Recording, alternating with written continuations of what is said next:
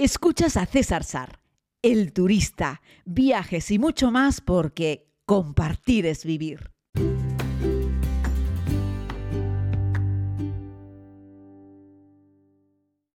Saludos a todos y a todas, querida comunidad. Vamos con un nuevo podcast desde Madagascar. Primero, como sabéis, estoy aquí gracias a los amigos de Asturlan, esa agencia de viajes que tiene sede en Asturias, pero que siempre me gusta decir que vende viajes a cualquier rincón del mundo a personas que a su vez estéis en cualquier sitio del mundo.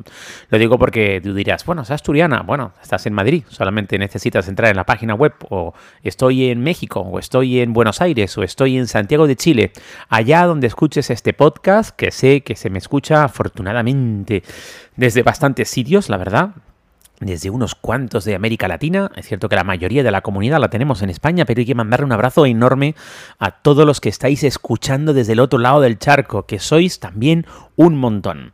Y bueno, eso, que estamos con los amigos de Asturlan, que además, si quieres hacer el mismo viaje que yo o cualquier otro viaje, entrando en la web de Asturlan, busca tu viaje y mete el código promocional El Turista.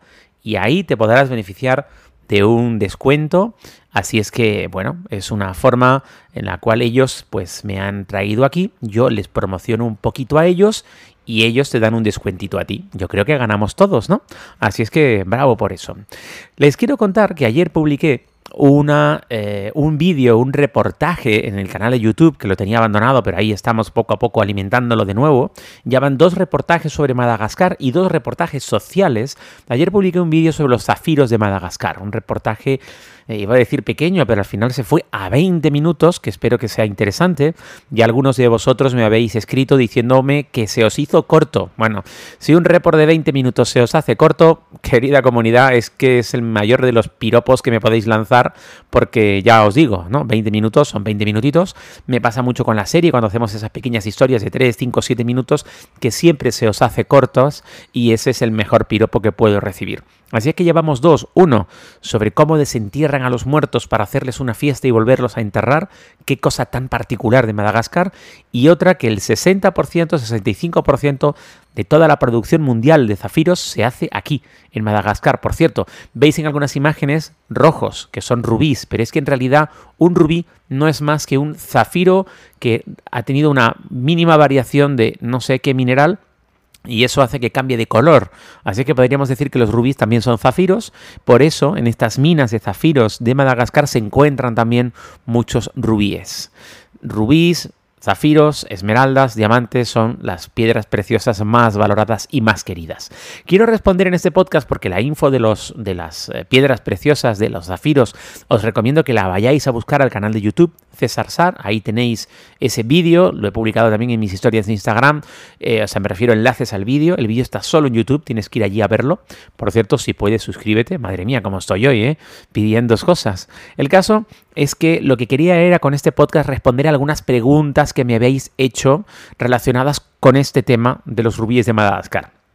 Uno, aunque la situación que nosotros podemos observar a través de las imágenes son, la verdad, que muy paupérrimas y en algunos casos tienen un cariz dramático, te ves ahí a un montón de hombres dando paladas bajo un sol de justicia, y eso que trabajan en las primeras horas de la mañana, desde que sale el sol como hasta las 10, lo hacen de manera voluntaria, ¿vale? Es decir, ese pueblo eh, que no existía hasta finales de los 90, que era solo un arrozal, se fue creando a raíz de la aparición de una beta y que la gente se fue trasladando allí porque querían probar fortunas, es decir, que sabían que si se compraban o alquilaban, fíjense, ni siquiera comprar, había gente que alquilaba palas. Si te alquilabas una pala, cogías unas cuantas piedras, las llevabas al río, las lavabas y a lo mejor encontrabas una, un, un zafiro, pues una piedrita pequeñita de zafiro en bruto, Sí, es un buen zafiro, claro, luego hay gente que las mira y observa cuál es la pureza. Pero si es una buena piedrita de zafiro, a la persona que está ahí dando paladas recibe 100 dólares. Eso en un país que es uno de los países más pobres del mundo es una pasta. Es decir, hay gente que está dispuesta a dar paladas durante muchísimos días o semanas para poder sacar una de estas piedras y sacar 100 dólares.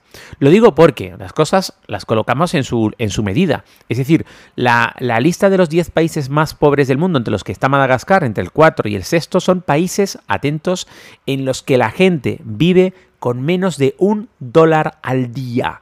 La realidad de ese sitio. Así es que la gente que se dedica a trabajar en estas minas lo hace de manera voluntaria, es decir, no se ven forzados por la situación. Es decir, ellos ya vivían o viven en la en la pobreza a ojos nuestros, claro, porque un señor que tiene una rosal y tiene para cultivar y tiene dos cebús, dos vacas y tal y cual, es un tipo que subsiste de lo que le da la tierra y lo poco que le sobra lo vende y con eso compra otras cosas que pueda necesitar, ¿no? Es cierto que si sacas números te darás cuenta que eso es pobreza, es gente que igualmente vive con menos de un dólar al día, pero porque la economía de subsistencia en la que están les permite no morirse de hambre, pero igual no tener dinero para hacer ninguna otra cosa, ¿no? Y es gente incluso que va descalzo. Lo digo para relativizar, no podemos comparar las cosas de Occidente con las cosas que pasan en estos, en estos lugares, ¿no? Entonces, a lo que voy con esto, uno, que aunque pudiese parecer no, no son esclavos, es decir, no hay nadie con un látigo obligándoles a trabajar a marchas forzadas, eso no ocurre, lo hacen de manera voluntaria. Dos, eh, las tierras son de los malgaches, como explico en el vídeo, es decir, las, las, empresas internacionales, y en esto creo que la gente de Madagascar lo ha hecho bien, no les ha permitido venderles esas tierras. Así es que, bueno, los que tenían un trocito de tierra, pues están ganando dinero porque se les está pagando una cuota por poder eh, escarbar allí y sacar lo que se pueda. Y dos, aquello está de una forma tan desordenada, entre comillas, que permite que bastantes personas obtengan beneficio. Y os explico el porqué. Aquello no está vallado, ni está cercado, ni nada de nada. Entonces, hay un tipo que tiene un trozo de terreno, que lo alquila, que viene una empresa o una familia y le paga un canon al tipo de la tierra y le paga un canon al gobierno para, para, la extracción, ¿vale? Porque de vez en cuando va por allí un funcionario y dice, a ver, usted, ¿tiene permiso para sacar aquí cosas de la cantera? Eh, sí, no. Y entonces tienen que pagar una pequeña cuota, ¿vale? Y se ponen con los miembros de la familia o le pagan un dinerito a algunos señores que van con una pala a sacar de ahí arena. Y de ahí lo meten en sacos y lo llevan al río. Esa sería como la parte de la industria regulada, por decirlo de alguna forma. Pero luego aquella cantera ahí queda. Y luego va un tipo con una pala que es un tío de la aldea y se mete fuera de horario y también saca un par de bolsitas de arena y de tierra y se los lleva a otra parte del río a lavarla, ¿no? Bueno, lo que quiero decir con esto es que al final toda la gente que vive ahí y quiere y tiene fuerzas y le apetece y se ve con ánimo y quiere alquilar una pala o comprar una pala para intentar sacar de allí piedras, puede hacerlo. Que esa es una parte en la que uno dice, contra, pues por lo menos, ¿no? Pueden probar fortuna, es decir, no es que estén mm, haya un filtro muy grande, es decir, si realmente tú quieres ponerte ahí, es cierto que los que los que sí están más ordenados tienen una estructura cavan más profundamente, lo tienen de una forma más ordenado, tienen 8 o 10 personas cavando a la vez para hacer esa imagen que les ofrezco, y si no la has visto te pido que la veas, que es muy llamativa, se ponen los hombres de a dos, dos y dos en escalera, están como en una ladera de tierra y van palando, van sacando tierra de abajo hacia arriba, de abajo hacia arriba, el 1 al 2, el 2 al 3, el 3 al 4 y van subiendo montoncitos de tierra a la parte de arriba. Tú eso lo ves en un contexto de que toda la tierra es exactamente igual y tú dices, pero no entiendo qué están haciendo, o sea, se les está escapando tierra por todos lados. ¿Qué es lo que les quiero decir? Eh, no es algo tan matemático. Ellos van paleando de abajo hacia arriba. Pero en esa ruta de abajo hacia arriba se les escapa un montón de tierra y piedras que pueden tener zafiros perfectamente, que es la que luego se dedica a, a la gente de la aldea a intentar probar. La gente de la nueva aldea. O sea, os recuerdo que toda la gente que está en esa aldea ha ido allí o por los zafiros o para trabajarlos, o para comprarlos, o porque se ha generado negocio. Es decir, son gente que, yo que sé, preparan pollo frito y han montado allí un puestito de pollo frito eh, para venderle a la gente que trabaja allí en la, minería. Imaginaos un trozo de tierra en el que no hubiese más que un cultivo, que en mitad de ese cultivo, de esa rosal, encontraron una veta de zafiro y a partir de ahí, pues eh, empieza la minería artesanal, manual, y la gente pues se va sentando allí porque no van a hacer X kilómetros hasta el pueblo más cercano. Se va fundando una aldea, un pueblo, desde el año 98 y hasta nuestros días. Y no me acuerdo muy bien, ahora me falla el dato, ¿eh? pero son más de 20.000 personas o 20 y pico mil las personas que viven en estos momentos en este lugar del mundo. Y los zafiros que se traen de este lugar Además de que es el lugar más numeroso, es decir, más del, hay otros sitios ¿eh? de zafiros en Madagascar, ¿eh? pero más del 60% de todos los zafiros del mundo salen de aquí. Pero además tienen otro récord. El zafiro de mayor calidad del mundo sale también de Madagascar. Con lo cual es un sitio muy buscado. Luego viene la gente de Sri Lanka y la gente de Tailandia a comprarlos. Entonces te ves gente comprando y gente vendiendo.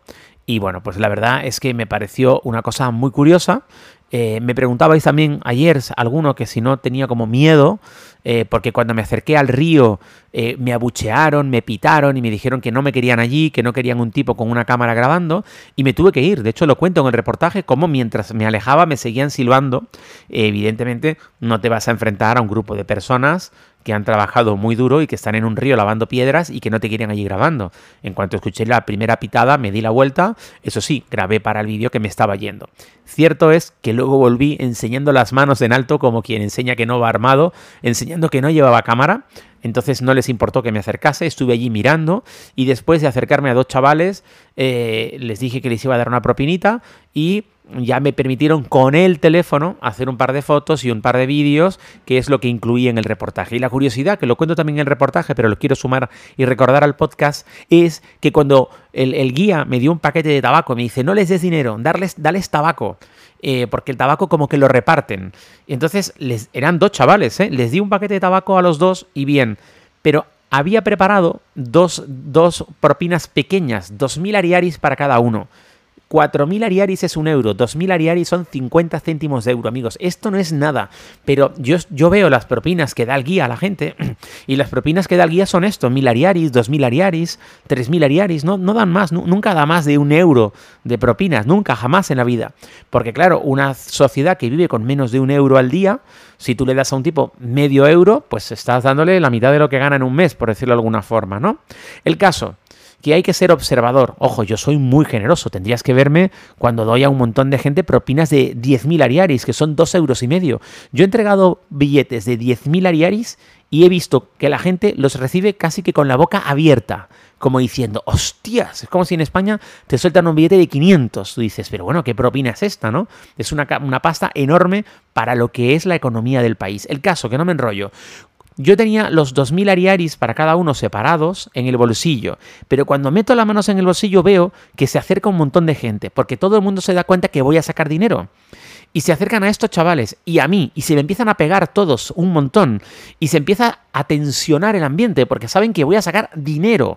No nos olvidemos que esa gente está sacando piedras de una cantera y limpiando piedras en un río para sacar dinero, que es lo que necesitan, lo que no tienen.